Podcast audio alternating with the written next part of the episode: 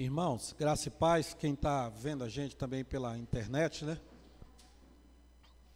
Vamos abrir Amós capítulo 7, de 10 a 17. O tema é justiça, é cancelamento, justiça e graça. É o tema do nosso semestre, tá chegando ao final, né? É trimestre, vamos dizer assim, né? Quadrimestre. ah, cancelamento, porque é a moda agora, né? Se não fala uma coisa que eu gosto, eu te cancelo, né? Justiça, porque de Deus não se zomba, né? Com Deus não se brinca. Quem com cancelamento fere, cancelamento, cancela com cancelamento será cancelado, né? Então nós estamos vendo agora a hora que Deus resolveu cancelar o povo. Pelo menos aquela geração. Mas aí a partir do capítulo 9, é, entra a questão da aí entra a graça de Deus, a justiça de Deus, né? A graça de Deus. Não quer dizer que não estejamos vendo a graça de Deus aqui, né? Nós já estamos vendo a graça de Deus quando disciplina seus filhos, é um ato de graça. Deus não disciplina quem não é filho. Deus nos trata como filhos. E, essa, e esse zelo de Deus mostra o amor dele por nós. Então, quando eu olho para essa, essa narrativa de Amós, que é a mesma de Elias, de Ezequiel, de Jeremias, de Miqueias, de Oséias, eu olho e vejo que eu me sinto filho, eu me sinto com medo, que quem aqui não teme o seu pai, né? Não temia o seu pai. Muito respeito, mas também muita muita alegria de ter um Deus que se importa comigo. Obrigado, Diácono Carlos Charles. Bom, vamos só fazer um resumo, um resumo resumido, né? Tá ali, ó. Você pode acompanhar, obrigado. Você pode acompanhar na tela, por favor? A gente sempre faz um, um resumo do que a gente tem visto, né? Eu queria, gostaria de incentivar os irmãos a, a seguir a tela ali.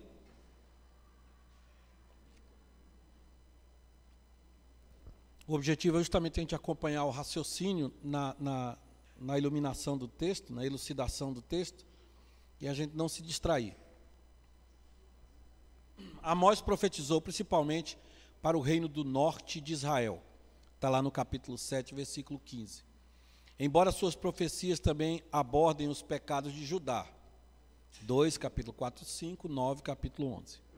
O ministério profético de Amós ocorreu durante os reinados de Uzias, também chamado de Azarias, de Judá, e de Jeroboão II. É um período de vassalagem com a Assíria, e Deus pronuncia através de Amós sentenças contra as nações e contra Israel. Isso tudo a gente já viu, é só um resumo. Oráculos, palavra de Deus da boca de Amós contra Judá e contra Israel, capítulo 2, versículo 4 até o 16. Amós acusa Israel, eu até grifei ali, irmãos, de quebrar sua aliança com Deus. Grave essa palavra aí que lá na frente ela vai fazer todo sentido. E destaca como sua idolatria levou à injustiça e ao abandono dos pobres. Tudo o reverendo Filipe já tratou aqui. O Senhor é soberano e comanda as nações e o seu povo escolhido. Capítulo 1, 3 e, e até o capítulo 2, versículo 3. Deus conduz o processo de purificação do seu povo e do próprio mundo. Tudo isso é Deus purificando seu povo, é o pai educando seu filho.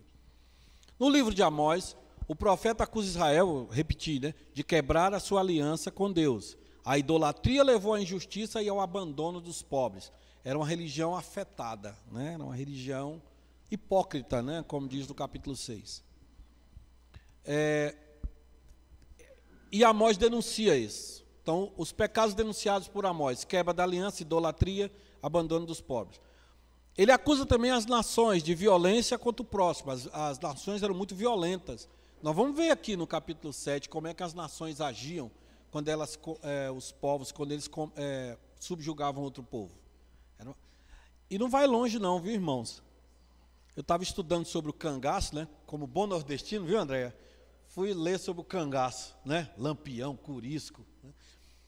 Gente, que violência. E o povo fica, né? Idolatrando esses cangaceiros. Eles eram um Claro que os fazendeiros também não eram, né? Você tem ideia, o governo contratou os cangaceiros para lutarem contra a coluna Prestes. Olha que maravilha. Então, a, a, e a gente via como eles entravam nas cidades barbarizando. Isso que os povos fazem aqui, ah, mas 700 anos antes de Cristo. Você vê hoje, nas milícias, no tráfico do Rio de Janeiro, de Recife. Então, assim, a, a terra está cheia de violência mesmo. Judá e Israel, a denúncia é que eles rejeitaram a lei do Senhor, idolatria, opressão, ostentação de riqueza, aliança com outros povos e com seus deuses, desobediência. Capítulo 2 a 4. Culto hipócrita, nós tratamos do versículo do capítulo 5. E corrupção e soberba, que nós tratamos do capítulo 6. No capítulo 7, as visões de Deus, do juízo de Deus sobre esses povos. E aí chegamos à sessão que nós, é, que nós abrimos aqui, o capítulo 7, versículo de 10 a 17. Eu vou ler versículos 10, os versículos 10 e 11, estão projetados ali. Então, depois que Amós pronuncia a, as visões de Deus e do juízo de Deus contra o povo, a, principalmente por causa da soberba, do orgulho, da hipocrisia, da idolatria, olha a reação de Amazias, um dos sacerdotes de Betel. Ao invés de chamar Elias para dar uma aula de escola dominical, né? Elias, vem cá explicar para a gente como é. Ô, Amós, vem cá explicar para a gente como é esse negócio. Olha a reação do sacerdote de Betel. Versículo 10 e 11 está aqui na tela, mas você pode acompanhar aí na sua Bíblia. Então Amazias, sacerdote de Betel, mandou dizer a Jeroboão, rei de Israel: Amós está conspirando contra o rei no meio da casa de Israel a terra não pode suportar todas as suas palavras. Porque assim diz Amós: Jerobo, Jeroboão morrerá à espada, Israel certamente será levado para fora de sua terra em cativeiro. Ou seja, toda a mensagem de exortação de Amós, chamando o povo a voltar ao pacto, ao verdadeiro culto, à verdadeira adoração, para o sacerdote de Betel, era conspiração. Amós foi acusado de ser conspirador. Já pensou? Betel era uma cidade muito importante, porque foi lá que, foi naquela região que Jacó teve aquela visão da escada, dormiu numa pedra, né, colocou a, a depois é, levantou um altar e disse Bait El, a casa de Deus. Só que o rei, depois nós vamos ver lá na frente, o que é que o rei fez, é, é, que é que os reis fizeram com esses locais de adoração? O sacerdote de Betel, ao invés de ele estar preocupado em defender, vamos dizer assim, a santidade de Deus, a santidade do lugar, ele estava preocupado com outras coisas, vamos ver já já. Então ele compra, como diz como lá no Nordeste, ele compra o barulho do rei. E vai dizer: Você é um conspirador, a terra não pode suportar todas as suas palavras. São palavras muito duras. Só para a gente entender, irmãos. É, havia os profetas que eram das escolas de profetas, daqueles que eram é, descendentes é, treinados por Samuel, por Elias, né, Eliseu.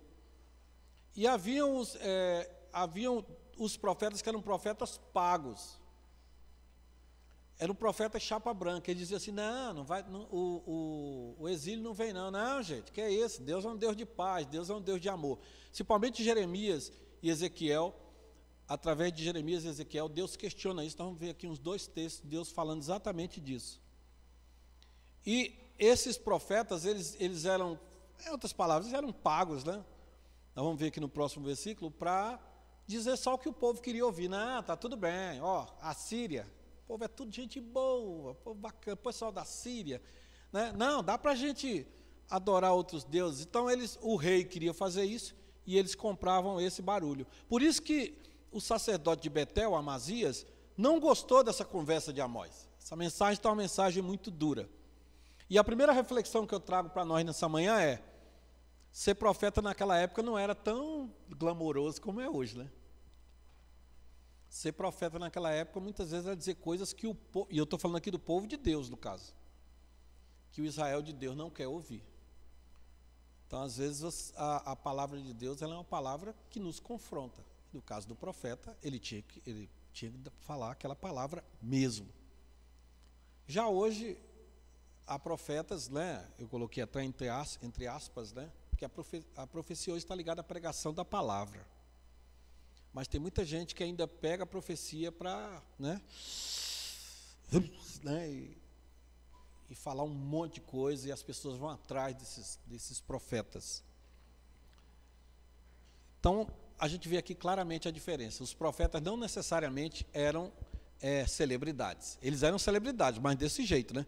Eram acusados de serem conspiradores. Mas eles falavam. Na porta do templo, na frente da casa do rei, nas festas, lá vem o profeta. Eram as figuras eles, viu? Não era paletó e gravata, não. Eram as roupas assim meio diferentes. E eles vinham falando: olha, Deus falou isso, isso e isso. Só que havia os profetas, como eu falei, os profetas chapa branca. Eram aqueles profetas que vendiam, olha que maravilha, né? Vendiam é, utensílios, vendiam amuletos. É, é um verdadeiro sincretismo entre a cultura assíria, a cultura babilônica e, e, e aquilo que Deus já havia determinado desde o Êxodo. A elite política, político e religiosa em oposição ao profeta, porque nós estamos falando aqui do rei e do sacerdote de Betel. Ao invés de ele estar preocupado em resolver as coisas do. Peraí, Amós, deixa eu entender aqui o que você falou. Você falou isso, mas como assim? Onde é que a gente errou? Vamos aqui, vamos conversar, né? Deus não diz assim, vim depois e arrazoemos, né? Deus gosta de sentar com a gente, né? Vim depois e arrazoemos, ainda que os nossos pecados sejam como a escarlate, se tornarão brancos como a neve. Mas vem cá, vamos sentar, vamos conversar. Não, ele falou, não, sai daqui. Não é diferente do que foi com Elias, com Jeremias, com João Batista, que eu não coloquei aqui na lista, né? E o próprio Jesus Cristo. João Batista cortaram a cabeça dele porque ele começou a falar coisas que o próprio Herodes não queria. Olha esses quatro textos aqui, eu vou ler e os irmãos acompanhem. Vejam é, como não era fácil ser profeta naquela época. Elias denuncia que Acabe tinha feito uma aliança com os sidônios e para afirmar essa aliança, ele casou com Jezabel. Jezabel, pense numa mulher geniosa, né? Pensou? Pois é. Jezabel, ela, ela trouxe todos os deuses dela, mandou matar os profetas de Deus, tanto que alguns foram escondidos dentro de um buraco. E ela instituiu o culto a Baal, ou aos deuses dela. E, e Elias denuncia isso. Elias começa a denunciar. E aí, quando Acabe vai, procura saber de Elias, Elias diz: Não, eu vou me encontrar com ele. Aí a conversa começa aqui, você pode ler primeiro Reis 18. Quando Acabe viu Elias, disse: Então é você o perturbador de Israel? Então, por falar a vontade de Deus, por relembrar o pacto, eles eram chamados de perturbadores. Elias foi chamado de o perturbador de Israel. E Elias fala, como bom nordestino: perturbador é você, rapaz. Quem está perturbando é você que está fazendo, deixando o povo seguir outros deuses. Porque Acabe não mandava nada, quem mandava era Jezabel. Eu sempre gosto de dizer que Acabe era o único homem que era mandado pela mulher, amém? Né? Ouvi um amém meio tímido dos homens, mas, né? Principalmente aqueles que a esposa está perto, fala só amém. Né? Ah, ele era comandado. Elias denuncia isso, é chamado de o perturbador. Jeremias é preso Gerias, o oficial de justiça, vai lá para prender Jeremias. Você é um traidor. Já pensou? Ele prega a palavra de Deus é chamado de traidor. Jeremias respondeu, Jeremias 37, 14. É mentira, não estou fugindo para o lado dos caldeus. Mas Jeremias não lhe deu ouvidos, prendeu Jeremias e o levou às autoridades. Olha que maravilha. Jesus, Pilatos procurava soltá-lo. Pilatos olhou para Jesus e não viu condição de prendê-lo. Mas os judeus, os judeus, clamavam dizendo: Se soltas a esse, não és amigo de César. Qualquer que se faz eis, contradiz a César. Ora, gente, Jesus Cristo veio de acordo com tudo que estava determinado na Bíblia. E os judeus, por inveja, os, os evangelistas, evangelistas, deixam isso bem claro, é, queriam prender Jesus, acusado de quê? Sedição, revolta contra César e blasfêmia. Pode uma coisa dessa? Porque Jesus diz que Ele é o pão da vida, Ele é a luz do mundo. Então Jesus Cristo também passou por isso, por pregar, por falar o que Deus falou. Paulo, Atos 17, 2, 5 e 6, escolhi apenas um trecho. Paulo, como era de seu costume, entrou a eles e por três sábados argumentava com eles pelas Escrituras pelas Escrituras, o que tinha escrito lá, da Torá. Mas os judeus incrédulos, movidos de inveja, os judeus incrédulos, movidos de inveja, tomaram consigo alguns homens malignos dos mercados, arrumaram uns, uma galera lá, e juntando uma multidão, tumultuaram a cidade, saíram vasculhando a cidade atrás de Paulo e Silas. E não os achando, puxaram a Jason, um dos cristãos, e a alguns irmãos e as maiores autoridades da cidade, clamando. Levaram esses irmãos, né? As autoridades da cidade, clamando: Estes que têm perturbado ao mundo também vieram até aqui. Então, muitas vezes, o fato, ah, quando nós nos colocamos diante da palavra de Deus, e somos chamados a proclamar, já aplicando para o nosso dia a dia, nós temos que é, resolver essa questão. Muitas vezes a palavra de Deus não é uma palavra boa de se ouvir. Aquilo que o reverendo Felipe tem dito aqui, eu também, é que o primeiro a levar a butinada do texto somos nós, né?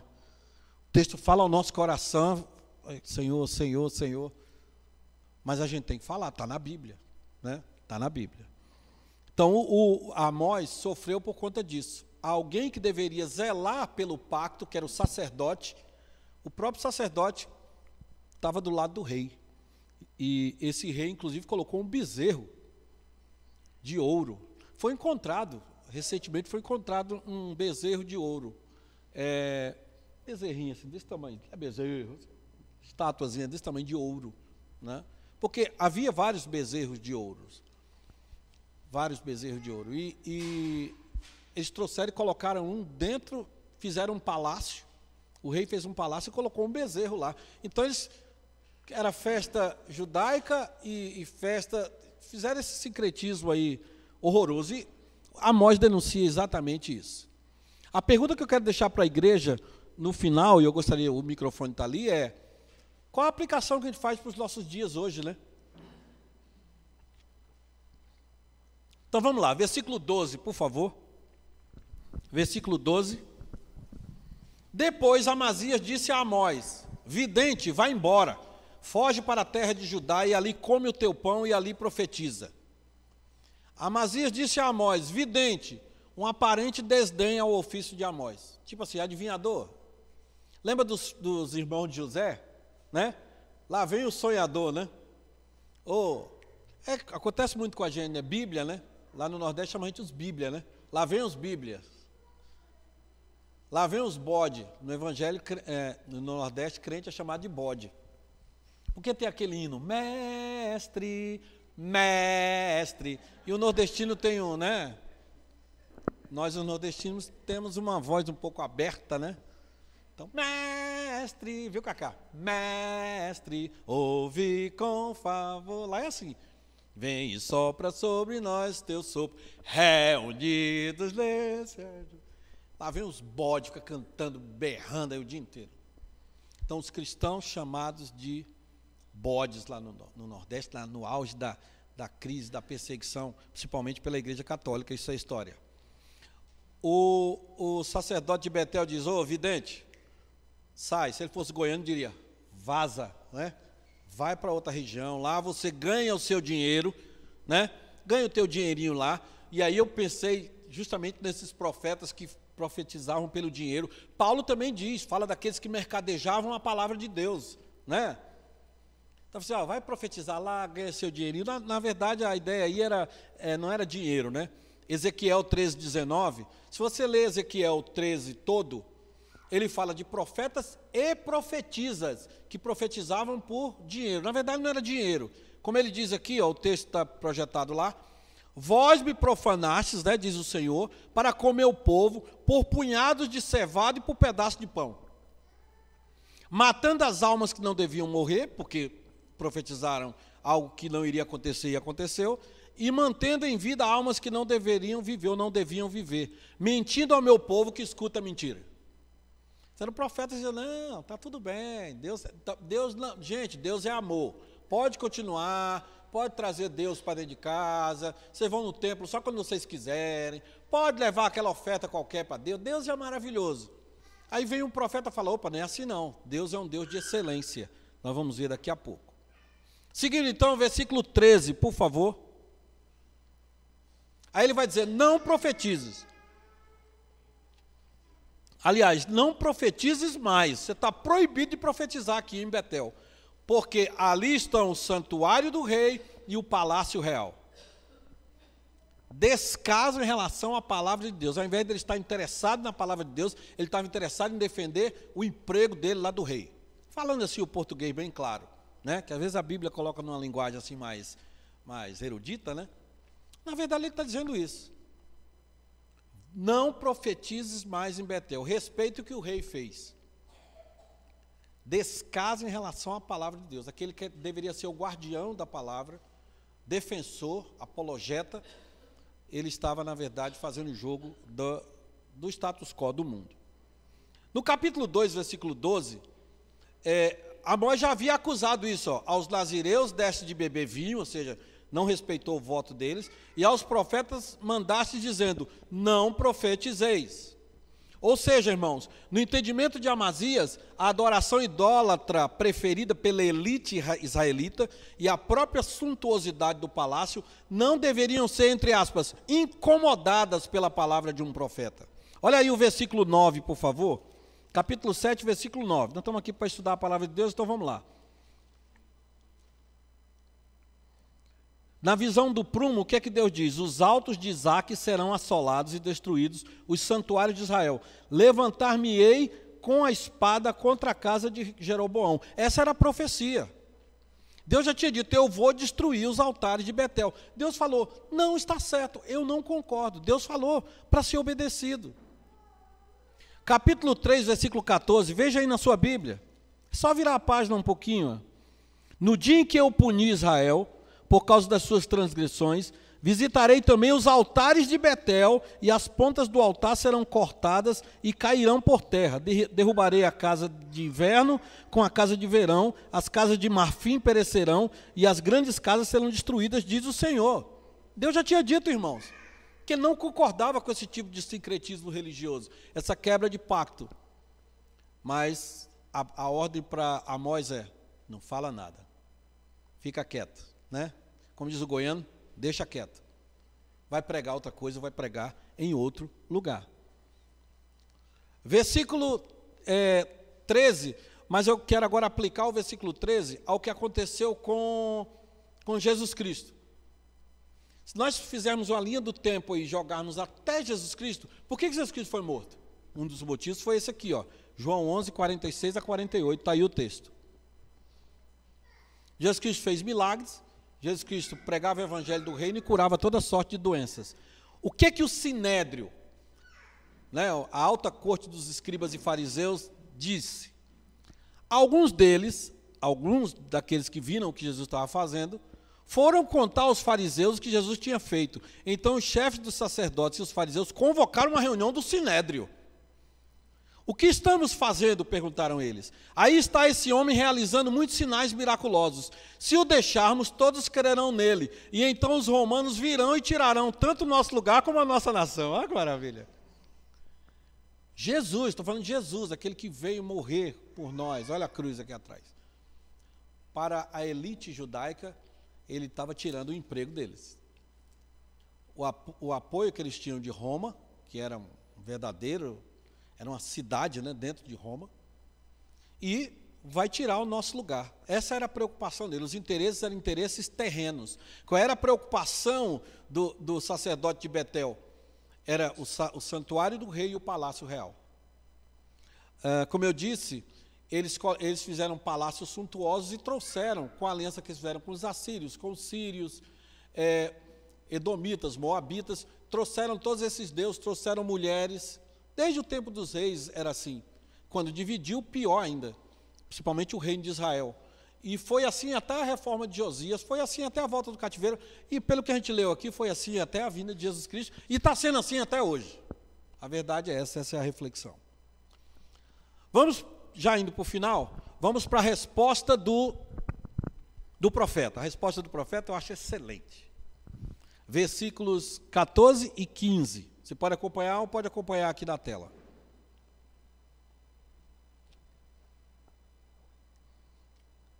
A resposta de Amós é a seguinte, versículo 14 e 15. Então Amós respondeu a Amazias: Eu não era profeta, nem filho de profeta. Eu era criador de gado, colhedor de frutos de sicômoros ou figos, uma espécie. Porém o Senhor me tomou do trabalho com o gado, e o Senhor me disse: Vai e profetiza a meu povo. A resposta de Amós aponta para a excelência e soberania de Deus na vocação e na pregação da palavra. Ele diz: O Senhor me tomou do trabalho, o Senhor me disse, o Senhor diz: fala para o meu povo. O povo é de Deus, a mensagem é de Deus, prof, o profeta de Deus. Amém, irmãos? Quer vivamos, quer morramos, somos do Senhor. Ai de mim se eu não pregar o Evangelho. Foi Deus que me chamou, foi Ele que me falou, e Ele disse para eu falar para o povo dele, e o povo dele são vocês, não é outro. A excelência e soberania de Deus na vocação. Foi Ele quem me chamou. É, é, eu entendo aqui que ele está fazendo justamente o contraponto ao que Amazias tinha dito, no sentido de que ele ganhasse, né? Vai lá ganhar teu dinheirinho, vai, faz uma profecia boa, que você vai, vão te dar pão, vão te dar, né, cevada, vai ficar beleza. Ele falou assim: não. Deus me tirou do meu comércio, ele era cerealista e pecuarista. Deus me chamou lá para eu falar o que eu tenho que falar. Eu vou falar. A excelência e a importância da mensagem. Olha o versículo 16. Agora, pois, ouve a palavra do Senhor. Tu dizes: Não profetizes contra Israel, nem fales contra a casa de Isaac. Ouve tu a palavra do Senhor. Olha que interessante, ele falou assim: Você está dizendo isso? Eu vou dizer o que Deus disse. Nós somos chamados para, já aplicando, nós somos chamados para dar a versão de Deus. Quem vai clamar por justiça como somos nós, quem vai falar da justiça de Deus somos nós. Amós, mesmo sabendo que pode ser uma mensagem impopular. Ele diz: Ouve tu a palavra do Senhor. Eu separei aqui alguns textos de de Ezequiel e de Miqueias. Eles falam basicamente a mesma coisa, Deus determina para eles a mesma coisa. Olha o que Deus diz a Ezequiel: Filho do homem, dirige o teu rosto contra Jerusalém, pronuncia contra os santuários e profetiza contra a terra de Israel. Todo mundo sabe do meu amor por Recife, né? Eu sou encantado com a minha cidade. Eu tenho um arquivo com mais de 200 fotos de Recife, né? Se você quer me ver emocionado, me manda uma foto de Recife, qualquer uma. Pode ser até do lixão que tem lá. Eu vou, ai, que lindo minha cidade, né? Mas quanta eu sei dos problemas da minha cidade, né? Nós vamos receber no nosso acampamento um, um preletor, né, que é de lá, lá de Recife. Recife, como fala. Não é Recife, é Recife. Uma cidade pequena, porém decente.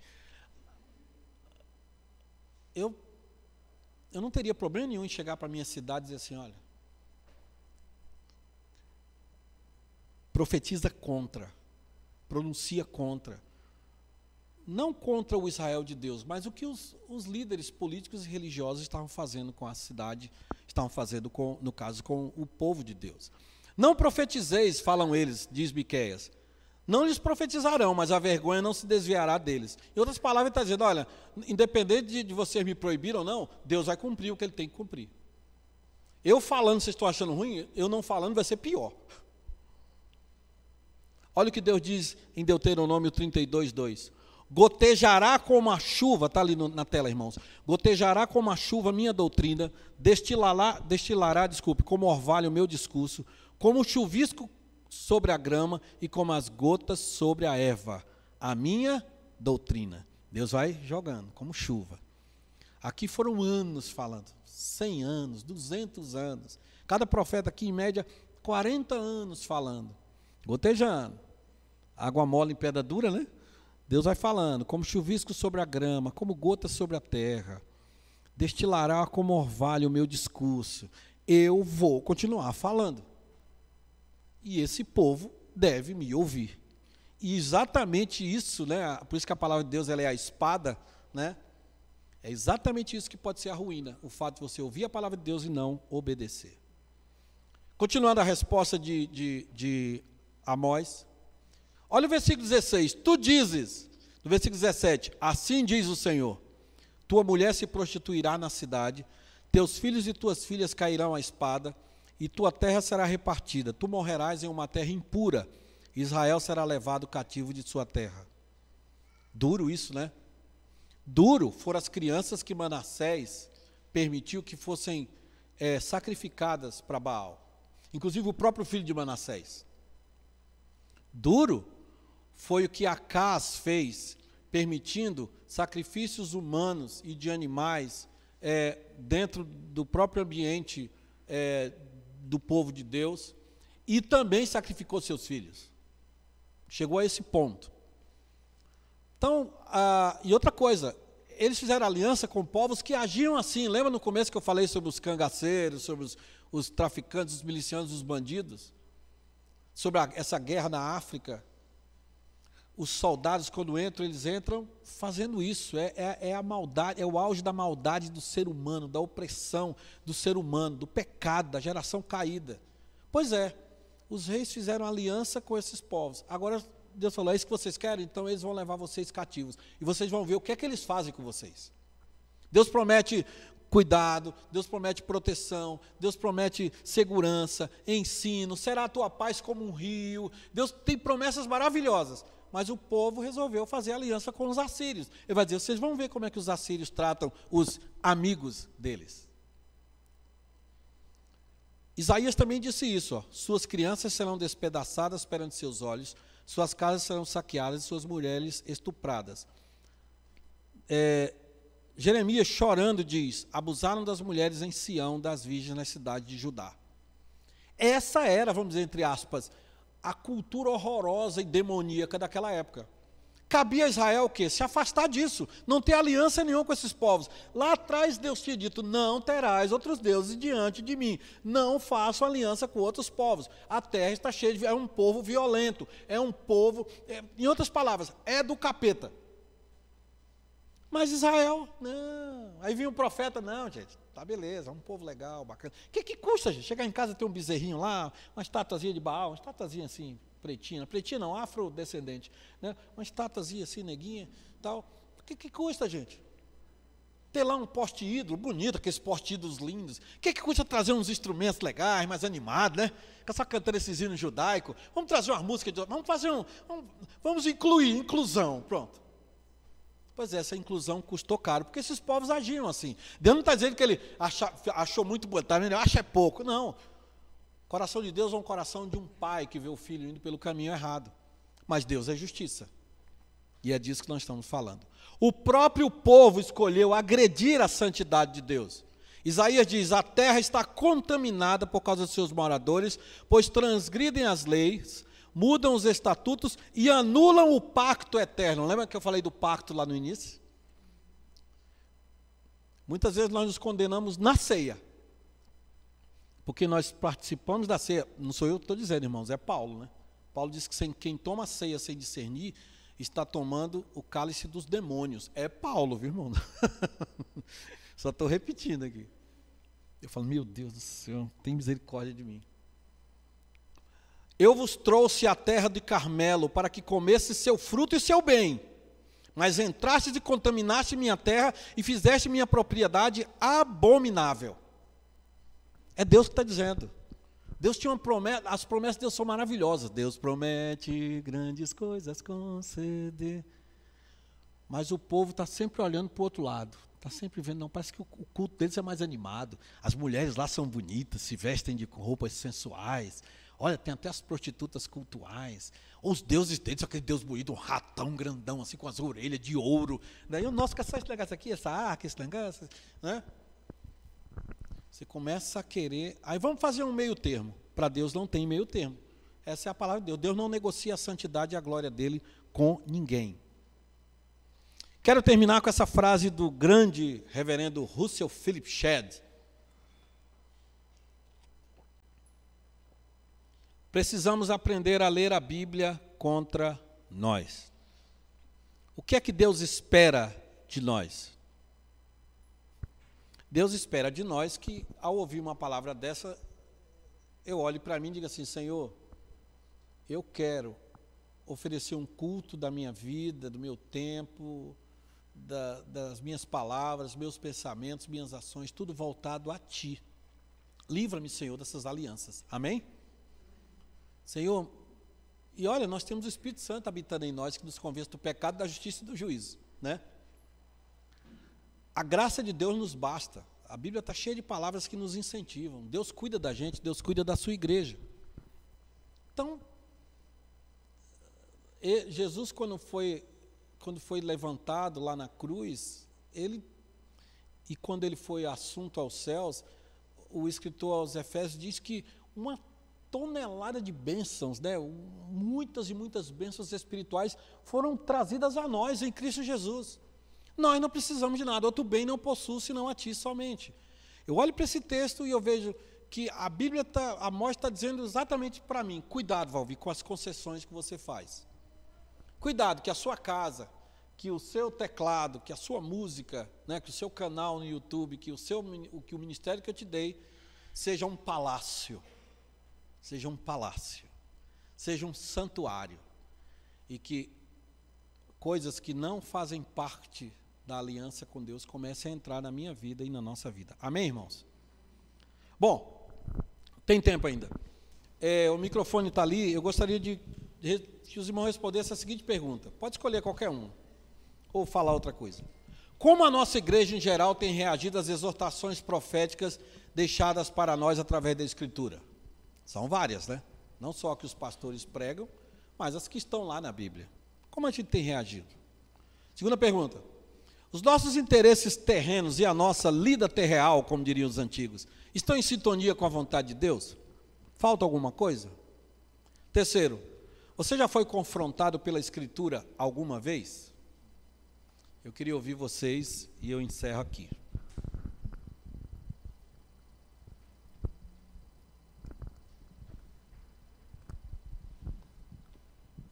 Aqui, por favor, Carlos.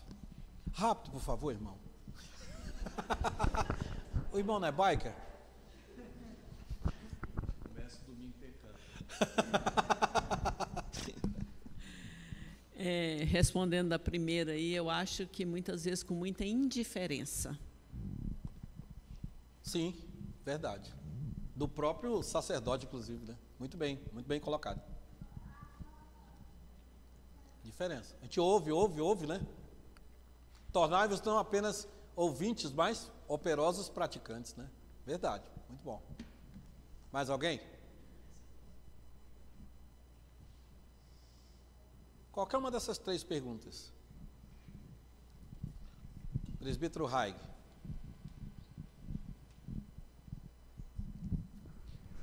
Ah, quanto à primeira pergunta, eu acho que a igreja hoje reage da mesma forma que foi na época, tentando contornar exortação para não ofender o povo com a palavra de Deus.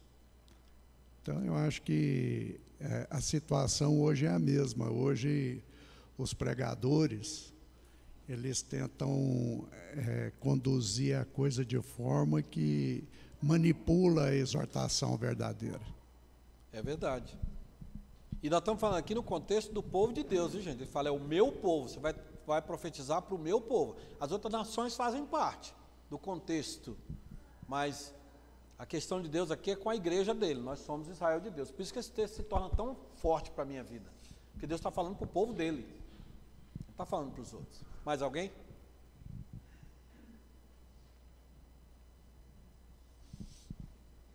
Os nossos interesses, nossa lida terreal estão em sintonia com a vontade de Deus? O que está faltando? Né? Você já foi confrontado pela Escritura alguma vez? Ou tem sido, né? Quando é que a palavra de Deus nos confronta, irmãos?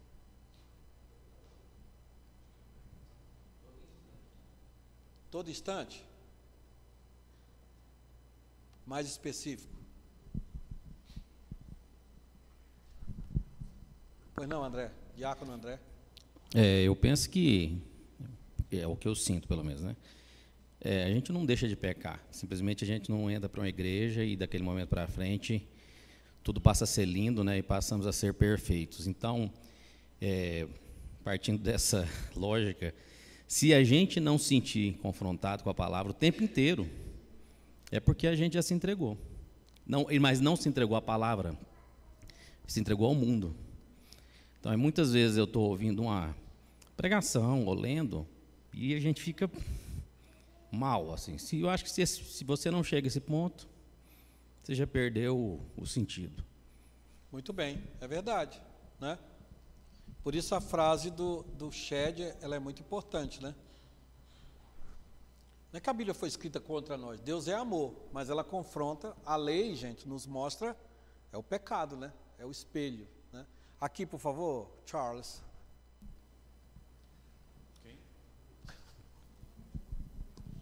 Muito bom, irmãos, muito bom. Eu acho que a gente é confrontado quando muitas vezes a gente está orando e abre a palavra de Deus e parece que aquilo ali foi falado direto para você. E, e as, nesse confronto, acho que o que a gente tem que fazer é cair de joelho e pedir a misericórdia de Deus sobre a nossa vida. Verdade. Questões não, questões não resolvidas, muitas vezes, né? No coração, com o casal, pais e filhos, né? É, eu, não, eu não fui pastor em muitas igrejas, então eu não vou dizer aqui qual é. também espero que ninguém fique. Qual será? Qual será? ah, numa igreja havia um grupo, um grupo de irmãos que não gostava de um presbítero da igreja. Então, quando o presbítero ia na direção dele com a com a com o cálice, né? Eles se eles disfarçavam assim. Quando eles viam que o presbítero estava vindo naquele rumo, eles iam para o outro lado, né? E era uma situação e a questão era a questão financeira. Parece que o presbítero tinha demitido o irmão, e o irmão tinha ficado chateado. E que eram irmãos que tinham idade de ser meus, meus pais, né? E eu digo, e agora? Pai, tivemos que chamar os dois, né? Sentar assim na nossa frente e dizer, olha, tá, já está anotado, a igreja já está anotando que vamos, vamos ver o que, é que a escritura diz isso, porque vendo todo mundo está, a gente está vendo, mas ainda Deus, né? E aí, com muito cuidado, né? A exortação bíblica deve ser em amor, claro. Exortar, gente, na Bíblia é encorajar. É assim, ah, irmão, está pecado. A ideia é encorajar. Eu quero, quero encorajar você a fazer melhor e a fazer diferente. Nossa função aqui é encorajar os músicos a tocarem melhor, encorajar eh, os irmãos a servirem a Deus melhor. E aí começamos a conversar e, e ler a Bíblia. Ler a Bíblia. Mateus 18, né? 1 Coríntios 13, vamos estudar a Bíblia. E foi, ó, foi uma caminhada muito grande até os irmãos resolverem essa questão, e havia muita questão não resolvida, mas foi a palavra de Deus que confrontou, né? A palavra de Deus que vai, né? Ela divide ossos e medulas, né? Ela vai lá dentro. É a única espada que a gente tem, a única arma que a gente tem de ataque. As outras são todas de defesa. Então é aquilo que o, o André falou. E vocês não imaginam aquela próxima ceia que o povo daqui fica tudo um olho no cálice e um olho no irmão, né? Para ver se o irmão, né? E quando o presbítero vai em direção a esse irmão, eles dois se abraçam no meio da igreja. Olha que maravilha. Né? Amém, glória a Deus. Então a Bíblia nos ajuda também a resolver essas questões não resolvidas dentro de nós, mas nos nossos relacionamentos. Esse povo estava sem aliança com Deus. E aquilo que o André falou é importante mesmo. Se você, a Bíblia começa a não fazer nenhum impacto, ter nenhum impacto na sua vida, você está igual a Amazias, está mais preocupado com o seu emprego do que com, do que com Deus. Está mais preocupado com as coisas do rei do que com as coisas de Deus. Por isso que o título do nosso estudo é a palavra de Deus ou a palavra dos homens? Qual o peso que tem maior sobre a nossa vida? Terminamos então assim. A minha primeira resposta é vai na direção do que vocês falaram. Graças a Deus que essa igreja, graças a Deus que essa, falando da nossa igreja aqui, viu, Andréia? Andréia, que é missionária, trabalha com criança, esposa do reverendo Vitor, né, está ali no ministério infantil com o filho dele. É, essa igreja é uma igreja, está visitando a gente hoje. Três meninos, olha que maravilha. A, a nossa igreja, ela, nós oramos, nós nos preparamos, nós estudamos, mas a gente fala o que está na Bíblia. Né? Não tem como.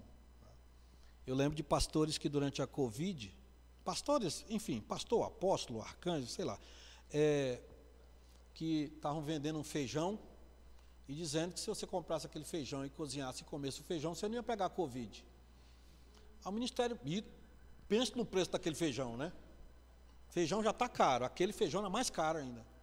E aí o Ministério Público de São Paulo ameaçou entrar com a ação, disse, não, nós estamos só vendendo feijão, que vai fazer a fé da pessoa. Aí quem é do direito aqui sabe que é uma linha muito complicada, né? Mas eu sei que no final eles deram um jeito de falar de outra forma. Né? Mas gente vendendo. A pessoa não tinha dinheiro para nada, em plena pandemia. Vou comprar esse feijão aqui, porque. Isso são exageros, mas há outros, outras situações. Então a, a, a Escritura ela fala ao nosso coração. Quem vai pregar hoje? Interessa. Eu, quando eu sento aqui, depende de quem vai pregar, de quem vai tocar. Eu, quem vai tocar, eu vou adorar a Deus. Quem vai pregar, eu quero aprender. Por isso que a gente abre a Bíblia, projeta, e põe data show, e coloca no, no boletim. O esforço que a liderança da igreja faz, para quê? Para que a gente, enquanto ao Salvador teu livro lê, meus olhos vêm abrir, pois quero ver da mera letra além. Esqueci o resto, penso amor, né? É, enquanto, na santa expectativa que quando nós estamos estudando aqui, Deus está falando ao nosso coração, como falou ao meu. Ah, os nossos interesses, já falei sobre isso, muitas vezes eles entram em, em choque. Nessa hora a palavra de Deus vem. Não precisa de um profeta, viu? O anjo Gabriel, não faça isso. Não, a própria palavra de Deus. Agora, para isso a gente tem que ler ler e meditar. Na, no aplicativo da igreja, tem uma pastoral sobre a importância de ler a Bíblia. De ler, de ler mesmo. E com relação a ser confrontado, eu fico com vocês. A gente é confrontado a cada dia. Quanto mais a gente lê, os versículos ficam na nossa mente e eles vão nos, nos lembrando daquilo que Deus é. Amém, irmãos? Vamos orar? E eu quero terminar com essa palavra de Amós. Amós diz: Você falou isso mas Deus me falou outra coisa. Então você vai ouvir o que Deus falou, não o que o seu rei falou. Você vai ouvir não o que o seu emprego está te dizendo. Você vai ouvir o que a Bíblia está te dizendo. Lembrando sempre, irmãos, que é uma palavra de graça. Deus tem bênçãos maravilhosas para nós sobre a sua vida: prosperidade, alegria, paz, fruto do Espírito, cuidado, proteção, certeza do céu. Deus é um Deus de toneladas de bênçãos. Só que muitas vezes ele está derramando as bênçãos e o copo está virado. Né? Nós temos que desvirar o copo e deixar, deixar-vos ser enchidos pelo Espírito Santo de Deus. É isso que nós devemos buscar. Agora, pois, ouve a palavra do Senhor. Vamos ficar de pé e vamos orar?